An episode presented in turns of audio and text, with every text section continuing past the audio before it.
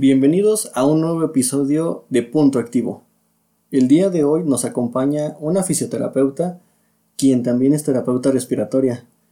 Ella está trabajando atendiendo pacientes con COVID-19, está salvando vidas y se encuentra al frente en la línea de batalla. El día de hoy nos va a dar consejos que podemos llevar a cabo todos desde casa, incluso si estás contagiado de COVID-19.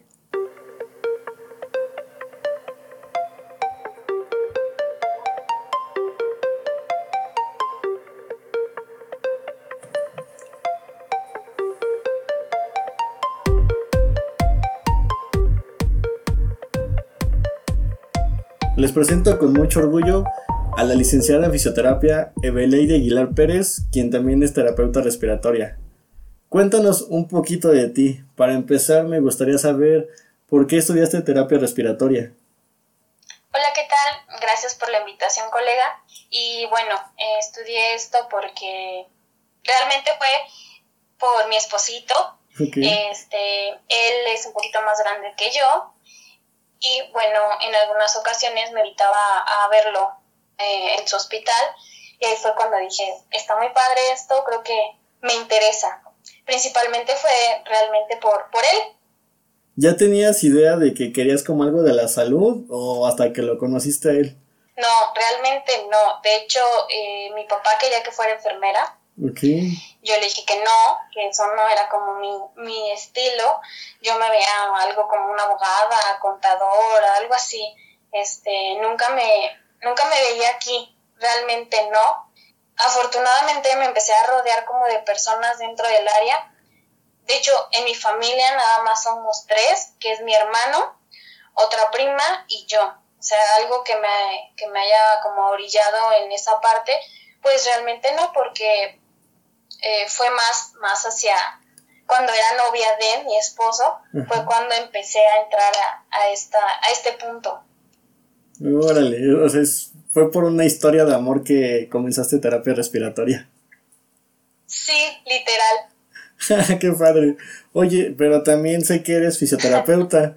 ¿Y fisioterapia por qué decidiste estudiarlo? Pues mira, yo creo que fue como de la mano porque ya estaba yo trabajando en un hospital privado cuando me di cuenta de las necesidades de un paciente. Entonces, pues yo dije, lo voy a ayudar y por conocimientos empíricos realmente no. Me puse a leer algunos artículos de revistas y demás para poder hacer como las movilizaciones al paciente. Entonces, mm, entre una enfermera y yo se lo hacíamos empíricamente, cabe mencionar, y ahí fue cuando dije, ¿por qué no estuve algo, algo relacionado a esto? Creo que este, vi como el campo bastante abierto. Ok. Ah, esta parte que lo hacías empíricamente, ¿cómo llegaste a eso? ¿Cómo es que decidiste empezar a hacer esas movilizaciones? Como te comento, eh, era un paciente joven. Era porque ya ahorita yo creo que ha de tener unos 40 años. Oh. Entonces, eh, te estoy hablando de hace 14 más o menos. Entonces, creo que todavía es un adulto joven, ¿no? Pero y dije, como que tiene mucha vida por delante, tiene familia, entonces necesitamos activar esta parte que el hospital no lo está cubriendo. Entonces, como te comento, una enfermera y yo dijimos, oye, yo creo que hay que movilizarlo, hay que, este, hay que cambiarlo de posición, eh, yo creo que eso sería bueno para él. Entonces, te digo, empezamos a leer un poquito, empezamos a investigar por nuestra parte eh, cómo realizar las movilizaciones, de dónde la toma, la contratoma, esa parte, y pues así lo aplicamos como más bien por humanismo que por otra cosa. Qué padre, o sea, realmente las dos carreras que tienes, pues son muy humanitarias, las dos se tratan de cuidar y salvar a las personas. Entonces, qué padre que inició todo esto así. Estuvo muy padre. Muy bien. Ah, me gustaría saber también algo que te sorprende de tu carrera. Puedes mencionarlos de las dos carreras o de una, como tú decidas. Bueno, de terapia respiratoria me, me sorprende, me gusta bastante el hecho de la adrenalina como tal. Eh, me sorprende que poder ayudar a un paciente en estado crítico, bastante crítico, y que pues su vida está en tus manos, que tienes segundos, minutos para, para poderle salvar la vida, eso es algo muy satisfactorio. Eso es la terapeuta respiratorio. También cabe mencionar, cuando yo empecé a estudiar esta carrera, yo no tenía como tal la idea de qué era lo que hacía el terapeuta. Yo conocía terapia respiratoria en el área de hospitalización y consulta externa. Me gusta la adrenalina, me gusta como los juegos mecánicos, subirte a la moto, toda esa parte. Entonces, pues esta parte me gustó bastante. Y en el área de fisioterapia, pues es muy padre ver cómo va avanzando tu paciente, cómo con paciencia y disciplina llegas a, tener muy buenos progresos con, con él en cuanto al dolor y a una buena calidad de vida. Ok, muy bien, me parece muy bien tu punto de opinión. Pues creo que es muy exacta en lo que estás diciendo, ¿sabes? Es una parte que vives todos los días en tu trabajo. Por eso también me gustaría saber qué es lo que haces actualmente, cuál es la experiencia que tienes. Actualmente estoy laborando en un hospital privado y también eh, trabajo ahí como terapeuta respiratorio. Y como fisioterapeuta también estoy eh, trabajando con pacientes privados y aseguradoras. Estuve en campos clínicos, tanto practicante como laborando, en hospitales generales como el Hospital G. González, el Hospital General de Iztapalapa, el Hospital General de Ticomán, CRIP de Letón y también, súper importante, los institutos. Estuve en el Instituto Nacional de Nutrición y en el Instituto Nacional de Cancerología. Bien, tienes una muy muy buena experiencia pues ya trabajando con pacientes en el área de la salud. También por esta parte me gustaría que las preguntas que te vaya haciendo ah, están dirigidas más que nada a una población que no sabe nada de medicina, no sabe nada de salud, no conoce muchos términos técnicos que utilizamos a diario para comunicarnos entre nosotros, entre profesionales de la salud y también en la consulta. Entonces, me gustaría que usaras los menos términos técnicos posibles y aún así yo te voy a estar haciendo preguntas para dar una explicación más amplia en esos términos que no podemos dejar de mencionar. Son términos que son parte del área. Entonces, durante toda la entrevista yo te voy a estar interrumpiendo un poquito para dejar claro estos puntos. Para esto, pues vamos a entrar más en lo que estás haciendo en la parte de terapia respiratoria y me gustaría que nos dieras una pequeña definición de qué es terapia respiratoria. Ok, bueno, es un área de ciencias de la salud en el cual se utilizan técnicas y procedimientos de función pulmonar. En ellas podemos manejarla principalmente en tres, que sería como aerosoterapia, que son la administración de medicamentos inhalados, podría ser oxigenoterapia, Ahí es todo lo relacionado al oxígeno. Ahí utilizamos equipos de alto y bajo flujo. De bajo flujo pues, te podría mencionar como las mangueritas que nos ponemos en la nariz. Es una fracción inspirada menos de oxígeno. Y de alto flujo, por mencionar, podría ser una mascarilla que tiene una bolsa abajo, que es una mascarilla bolsa reservoria, que esa tiene una fracción inspirada mayor de oxígeno. Y también eh, pudiera entrar lo que es ventilación mecánica, que ahí eh, es el uso de respiradores, también le llaman así. También se divide ahí como en dos partes, el área de hospitalización y el área de, de cuidados en casa.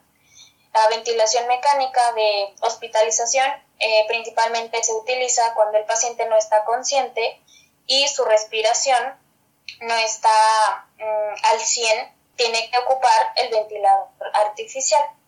Principalmente un paciente está sedado o es porque está accidentado o en sí su capacidad pulmonar no está para poder respirar. Es cuando el paciente está consciente, pero su capacidad pulmonar no está óptima. Es como un plus nada más.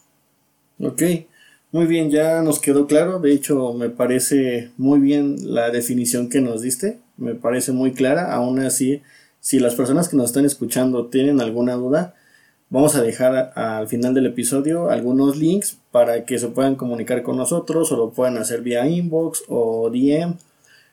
Entonces, si hay dudas, después de escuchar el episodio, vamos a resolver, resolverlas oportunamente como me interesa mucho el trabajo que estás haciendo, pues ante la pandemia que estamos viviendo, voy a dar primero una definición de lo que es COVID-19 que encontré en la página de la OMS para que a partir de aquí empecemos a hablar de qué estás haciendo ante el COVID-19.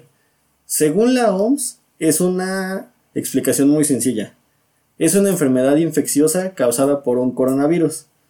Así es, existen varios tipos de coronavirus. Este fue recientemente descubierto. La mayoría de las personas infectadas experimentarán una enfermedad respiratoria leve a moderada y se recuperarán sin requerir un tratamiento especial. Aquellos con otros problemas de salud como diabetes, enfermedades cardiovasculares, enfermedades respiratorias crónicas y cáncer tienen más probabilidad de desarrollar enfermedades graves. Es decir, es como una gripe pero muy fuerte y que si no es atendida de manera oportuna puede llegar a fallecer. No necesariamente. De hecho, mucha parte de la población se va a mantener sana o con ligeros síntomas, pero siempre hay que tener cuidado con la parte de la población que es más vulnerable, por eso nos preocupa tanto la pandemia del coronavirus. Teniendo esto en cuenta, dime qué labor estás haciendo para el COVID-19? Bueno, somos una parte de la primera línea de batalla y trabajamos mano a mano con el equipo tanto de desinfección como de salud. Y esto es para salvaguardar la vida de los pacientes. Y bueno, prácticamente somos eh, especialistas en la emergencia, responsables de la toma de estudios de una gasometría. ¿Qué es una gasometría? es una toma de muestra en sangre arterial. Esa principalmente es lo que hacemos al llegar eh, un paciente COVID para ver cómo está pulmonarmente funcionando y eso se basa en la oxigenación de sangre. De ahí eh, procedemos a lo que es la intubación neurotraqueal y también posterior a eso pues somos los encargados del control ventilatorio para mejora de los pacientes. Ok, la intubación orotraqueal se ha estado escuchando demasiado, que es cuando introducen un tubo, me parece, de la boca hacia la garganta. Corrígeme si estoy mal. Así es, es un tubo de plástico. Eh, existen diferentes tamaños de acuerdo a tu anatomía y posteriormente, pues sí, así es, meten el tubo por la boca y llega hacia vía respiratoria alta y por ahí mismo pues te conecta al respirador o ventilador. Cuando hacen esto, ¿qué es lo que sienten los pacientes? ¿Qué es lo que pasa con ellos? ¿Están conscientes? ¿No están conscientes? No, eh, cuando esto pasa es porque el paciente no tiene conciencia para que pueda ventilar por sí solo. Cuando el paciente ya está muy baja su saturación, la saturación de oxígeno es eh, te digo, la tomamos tanto en la gasometría como un aparatito que se llama oxímetro. Ahí es una luz infrarroja que te ponen en el dedo y ahí te marca tanto la frecuencia cardíaca como tu saturación de oxígeno. Cuando nosotros nos damos cuenta que su saturación ya no es viable, ahí es cuando procedemos a la intubación. Normalmente cuando el paciente ya no está ventilando correctamente, es cuando ya no tiene conciencia. Y si tuviera un poco, realmente se ceda para que pues no sienta este proceso. Sí, esto ya es cuando una persona ya está en una fase muy avanzada, muy peligrosa ante una enfermedad como COVID-19. Pero también, pues, si puedes mencionarnos alguna medida de prevención que nos evite que lleguemos hasta este punto, que evite que la gente se siga contagiando. Hemos escuchado últimamente lo, el quédate en casa, lo de la higiene de manos, el uso de cubrebocas que está siendo muy mal aplicado. Gente que no debería de usarlo lo está usando, gente que lo usa lo usa de una manera incorrecta. Entonces, ¿puedes darnos medidas de prevención que tú conozcas, que tú lleves a cabo? Ok, ahora por apenas el epidemiólogo, el tan famoso y conocido, este, acaba de decir que ya podemos usar todos cubrebocas, sobre todo en transportes públicos o eh, cuando hay, digamos que una cantidad mayor de cinco personas, ya sea en casa, transporte público, trabajo, que obviamente no todos se pueden dar el lujo de estar en cuarentena, ¿verdad? Sí, sí, sí. Entonces, por medida ya eh, establecida, tenemos que utilizar cubrebocas. El cubreboca recomendado para ahora, en este momento, es el tres capas, plisado. No utilicen de tela, por favor. No es viable tampoco los de plástico chinos que acaban de salir, que también tienen figuras como de anime y esas cosas, tampoco es viable. Eh, otra recomendación, no se automediquen, esto empeora más la situación. ¿Puedes decirnos cuál es el problema de la automedicación, por favor? Digamos que nos hacemos inmune. Eh, cuando nosotros nos tomamos un medicamento que no está totalmente indicado, ya sea antibiótico, antiinflamatorio, X o Y medicamento, lo que hacemos es que nos hacemos resistentes y cuando en verdad lo llegamos a requerir, la dosis ya no va a ser mínima, sino va a ser un poco mayor y también el fármaco ya va a ser un poco más fuerte. Además de esto, este, pues también se sabe no llevar las manos a la cara. Eh, una recomendación que a mí me ha funcionado es que también eh, cruce las manos o eh, los brazos. Abrir algún objeto como una puerta, perilla, no sé, con la mano que no es dominante, eso va a hacer que no nos llevemos tanto a la cara. No combinar desinfectantes, esto no es viable eh, eh, ni cloro con alcohol o vinagre o amoníaco o algunas otras cosas que han utilizado para desinfectar porque eh, nos puede dar una intoxicación respiratoria. Solamente deben de usar uno a la vez, no deben de combinar. Así es, eso sería lo ideal. He visto también algunos tutoriales que dicen que con una tapita, media tapita y demás, pero bueno, también hay mamás que dicen con tres tapas no va a pasar nada. Sí, sí pasa. Entonces no lo hagan, por favor. Ok, hay que ser cuidadosos en esa parte porque igual sigues con eso dañando tus vías respiratorias. Así es. Yo sé que tú tienes que trabajar porque estás salvando vidas, estás ayudando a la gente, entonces me imagino que debes de tener algunas medidas dentro del hospital al ingresar y al salir del hospital. Así es, eh, al ingreso del hospital yo, de hecho, parezco que me voy de viaje porque traigo dos o tres modas de ropa eh, civil, normal, de calle. Entonces yo llego al hospital con ropa ah, diferente, ahí mismo me pongo un uniforme eh, totalmente ya dentro del hospital. Y bueno, al salir, antes de salir, si existe la posibilidad, me baño antes de salir. Me pongo otra moda de ropa para llegar a casa. Y antes de entrar a casa también tengo el, el protocolo de que tengo una zona gris, una zona limpia, entonces literal me desnudo fuera de la casa y este ahí tengo como mi sanitizante, mis sandalias, mi toalla, mi alcohol gel, eh, entonces antes de entrar pues es visto, me quedo con la menor ropa posible y eh, ahí tengo un bote donde tengo la ropa, digamos que sucia, que luego luego se va a, ahora sí que a lavar. Y después me desinfecto, le echo sanitizante a mi ropa, me lavo las manos con alcohol gel ahí en ese momento y después directamente al baño. He escuchado varias noticias en donde al personal de salud está siendo violentado, está siendo agredido y también las instituciones. Escuché que aquí en México la gente fue a atacar un hospital.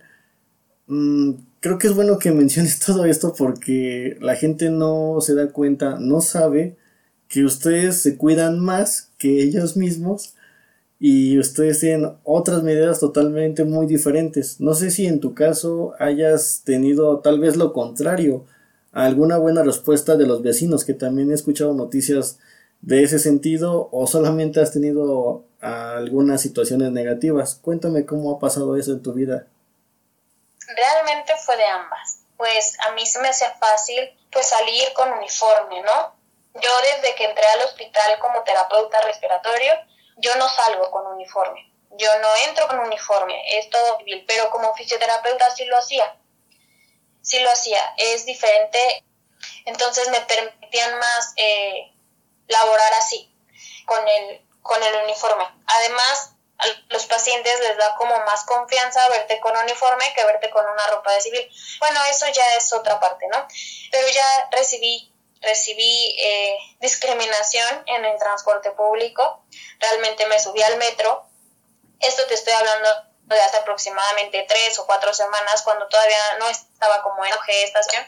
Y literalmente, o sea, alrededor de mí no había nadie. Y si una persona yo llegué a sentarme cerca de una persona y se fue al otro vagón, así, y dije, wow, ok, se siente muy feo, sí, afortunadamente no me ha pasado que me, que me rocen algo, que me digan o griten, no, simplemente pues no se acercan a mí y es todo, aprendí, aprendí que ya no me tengo que poner uniforme este y andar así por la calle porque bueno uno nunca sabe con qué con qué se puede encontrar. Y por otro punto también eh, tengo unos vecinos, yo creo que muy buenas personas, que se han ofrecido a, hasta me han llevado algunos detalles, este, muy, muy buenas personas, eh, también algunas, unas que otras comidas y un postre, entonces es, es diferente, digo, que están los puntos. Pues ahora sí que te aplaudan, eh, pero también la otra que te da en la espalda, ¿no? Sí, pues realmente creo que siempre vamos a encontrar de los dos tipos de personas, las personas buenas y las personas malas por ponerles un estereotipo, pero pues qué bueno que también has encontrado personas que son amables y agradecen lo que estás haciendo. Yo personalmente te felicito porque pues es una labor muy difícil. Creo que tener la vida de las personas en tus manos pues no es cualquier cosa. Luchar y estar ahí para sacarlos adelante es algo muy, muy positivo. Muchas gracias. Mira, para ver ahorita pues hemos hablado solamente como de pacientes que ya son como muy graves, que están en, dentro del hospital y necesitan cuidados especiales, pero también hay una parte de la población que se está quedando en su casa. Para este tipo de personas, ¿tienes alguna recomendación, algún ejercicio que puedan hacer ellos sin necesidad de que un profesional esté al 100% con ellos? Sí, claro, es muy importante el, ejercicio aeróbico. Esto, eh, ahora sí que pacientes contagiados y no, ahora que estamos en, en cuarentena, porque es súper que, sigan haciendo ejercicio, ¿no? Pero bueno, también principalmente ya los pacientes con, con COVID, que de leve a moderado, pues sí sería una indicación tal vez soplar globos, este, inflar una bolsa de papel. Eh, también existe un aparato que se llama inspirómetro, que se te va midiendo el volumen eh, pulmonar y eh, tiene como diferentes pelotitas donde tú vas venciendo, al soplarla, tú vas venciendo una resistencia. Entonces prácticamente ahí hacemos o ejercitamos los músculos respiratorios. También eh, ahí aumentamos como la capacidad eh, cardiopulmonar y otra cosa súper importante, eh, sabemos que tenemos tos, pero hagámosla productiva para que si llegamos a generar secreciones las podamos sacar con facilidad. ¿Qué es la tos productiva? Que nosotros mismos las, la provoquemos, tipo así. Entonces sacamos la secreción y es súper importante tener bien limpia la vía aérea. También se me ocurre eh, tal vez soplar un, popote con agua. Ahora sí que son como ejercicios básicos que podemos realizar en casa. Tal vez eh, el inspirómetro, pues sí tendríamos que comprarlo, pero tal vez eh, ahora sí que la, la, botella con agua y el popote, pues es básico que lo podamos tener en casa o hasta un vaso con agua y el popote o también la bolsa de papel, pues también este o hasta los globos, como te digo, son básicos que podemos realizar en casa.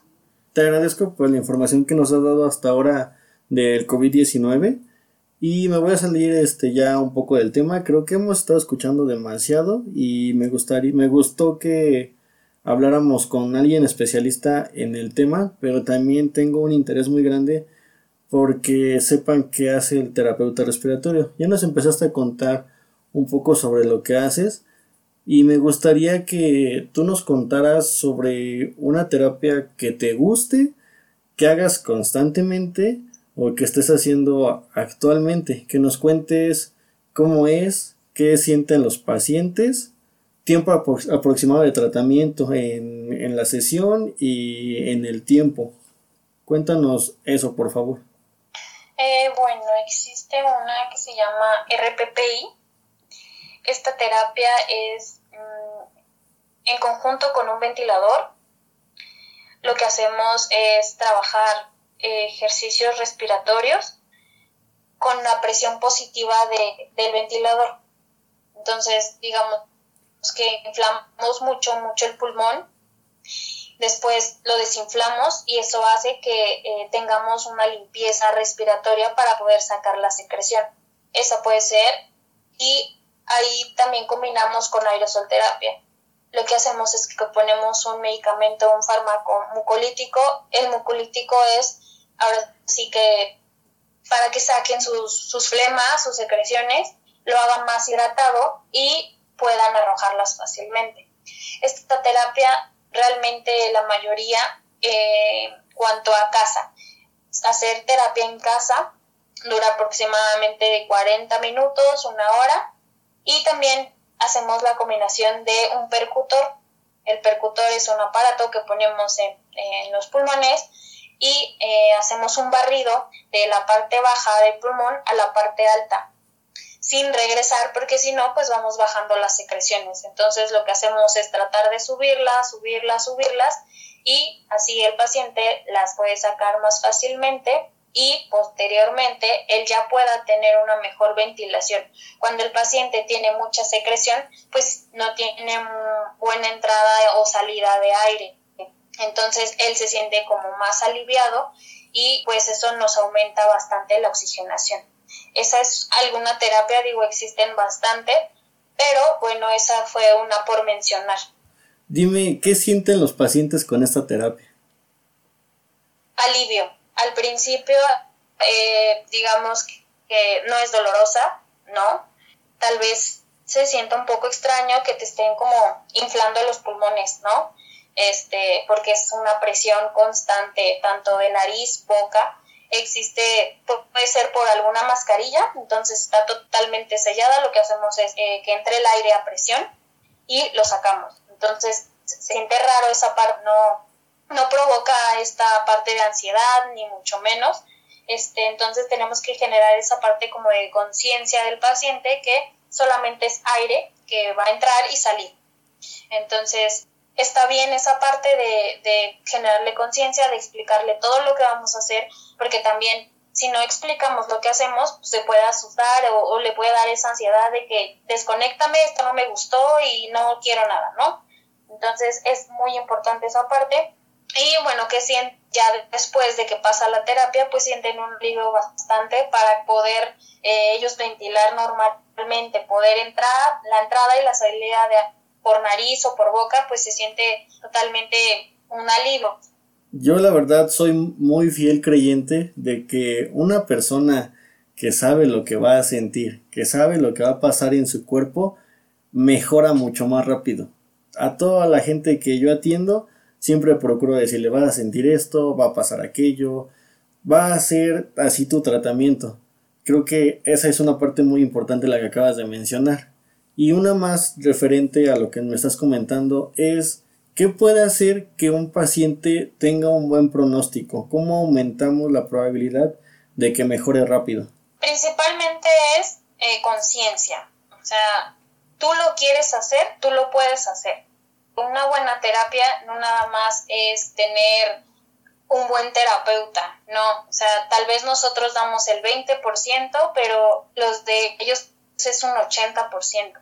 Esa parte es súper importante. Nosotros, digamos que podemos hacer lo que está en nuestras manos, darle una citación de lo que a lo mejor él puede hacer en casa. Y ahora sí que disciplina del paciente, ¿no? Me estoy refiriendo a general el paciente. Él tenga las ganas para poder realizarlo. Muy bien, me parece muy sincera la respuesta. Lo he vivido y así lo creo también. La siguiente pregunta es, ¿un fisioterapeuta, sabiendo que tú eres fisioterapeuta, ¿Tiene el conocimiento para realizar lo que hace un terapeuta respiratorio? Ay, bueno, ¿qué te digo con esta pregunta, esta respuesta? Eh, no quiero como herir algunos compañeros porque sé que puedo hacerlo, pero no, no, realmente no. Eh, como fisioterapeutas aquí en México no tenemos la metodología para poder realizarlo. Yo creo que en otros cinco o seis meses, tal vez hasta un año. En algunas escuelas dan terapia respiratoria, pero no, o sea, es a lo que en verdad es terapia respiratoria. Yo de como terapeuta pues estudié cuatro años, entonces realmente creo que faltaría mucho para esa área. Creo que sí es de, de comentar esto porque ahora algunos compañeros físicos pues veo que comparten muchas cosas de terapia respiratoria y demás, pero pues yo creo que no tienen como la idea en realidad de lo que es o de lo que se pudiera hacer en ese momento, sin herir sentimientos de nadie. No, la verdad es que hay que ser sinceros, hay que saber hasta dónde llega el conocimiento de cada uno en nuestra área de trabajo y saber hasta dónde no, porque somos parte de un equipo. Está el psicólogo, el nutriólogo, el médico, el cirujano, el ortopedista, el fisioterapeuta, el terapeuta respiratorio. Somos una amplia variedad de especialistas que tenemos que ser bien responsables y decir, ¿sabes qué? Esto yo no lo sé hacer, esto no me corresponde a mí, te puedo ayudar si me enseñas tal vez, pero hay que ser sinceros, no lo puedo hacer, no lo sé hacer para no lastimar a los pacientes, para no darnos unos aires de superioridad. Es importante que cada uno tome su lugar. Súper importante, súper importante. Aquí, como tú dices, somos todos un equipo multidisciplinario, todos somos iguales, uno no es más que otro. Y tal vez sí tengas la capacidad para hacerlo, ¿no? Eh, tal vez algunas enfermeras me han pedido ayuda y, lo hago, pero realmente no es mi función. No quiero decir que no lo voy a hacer, ¿no? Pero realmente no debería de hacerlo. Siempre y cuando se me pidan la ayuda, claro, con todo gusto. Pero así que yo llegue y diga, voy a hacer esto, voy a otro, voy aquí, y tú no, no, no, no. Eso no se hace. Todos somos un equipo y todos trabajamos para el bien del paciente, simplemente. Está excelente. Como parte de seguir aprendiendo más de terapia respiratoria, me gustaría que nos contaras algo que te gustaría que supieran de terapia respiratoria. Que yo creo que sería súper importante que también supieran que no nada más eh, terapia respiratoria se encuentra en un hospital, sino también hay clínicas eh, especializadas de en donde hacen algunos estudios complementarios como una espirometría o un estudio de sueño para ver si roncas mucho o duermes de más, en ese POC o asma. Además, en la comercial, que sería como venta de equipo médico. ¿Hay una cosa más de lo que no te haya preguntado que tú quisieras mencionar? Me gustaría que hicieran conciencia, eh, sobre todo en esta situación en la que estamos, que existe mucha, mucha persona, tanto adolescente como adulto, ya ahora es parejo, que simplemente no creen, que piensan que esto no existe. Eh, yo estoy aquí en el hospital trabajando ahora sí que de la mano con todo el equipo multidisciplinario. Eh, me gustaría que tomaran conciencia, cada vez más son más casos, entonces por favor cuídense, no salgan, si no eso, tomen como las medidas necesarias para que no se propague aún más. Realmente eh, es verdad, no tenemos el equipo necesario para tantas personas, sí es real. Entonces, somos muchísimos, somos muchísimos y si podemos evitarlo, hagámoslo. Yo que más quisiera estar en casa y quedarme con mis hijos o, o mi familia, pero pues aquí estoy, entonces ustedes que tienen como la, la oportunidad de quedarse, cuídense, eh, no lo tomen a la ligera, no estamos de vacaciones, no estamos de fiesta, entonces esto es real. Me gustaría solamente eso, que tuvieran como la conciencia de, de cuidarse y cuidarnos a nosotros también. Muy bien, te agradezco que me hayas tomado la llamada. Yo sé que estás muy ocupada, más en este momento por toda la gente que estás atendiendo. Vuelvo a felicitarte por la labor que estás haciendo. Sigue así, sigue cuidándonos, sigue siendo bien consciente, sigue aprendiendo. Te felicito de verdad. No, no tengo palabras para felicitar por el trabajo que estás haciendo. Muchas gracias a ti también por tomarnos en cuenta, por echarnos un vistazo a, a esta área que muchos ni siquiera la conocen gracias por tu, por tu proyecto, espero y esto mejore y vamos para adelante, ¿no? Claro que sí, vamos para adelante y pues esto es para que nos conozcan más. Entonces, ¿hay alguna manera en la que podamos contactarte, podamos saber si nos puedes ayudar con una terapia, algo parecido? ¿Cómo pueden las personas que nos escuchen acercarse a ti? Claro, tenemos una página que eh, te voy a compartir el link para que lo compartas y también eh, si gustan vía correo electrónico con todo gusto. Si tienen alguna duda también en cuanto a sintomatología de cualquier situación en la que yo pudiera resolverles de manera este no física también con todo gusto en cuanto a respiratorio y pues estoy disponible. Muchísimas gracias. Todas las personas que se quieran poner en contacto contigo lo pueden hacer a través de la página de Punto Activo o en la descripción voy a dejar la liga que me mande la licenciada para que se puedan poner en contacto también con ella. Muchísimas gracias a todos por escucharnos y hasta luego.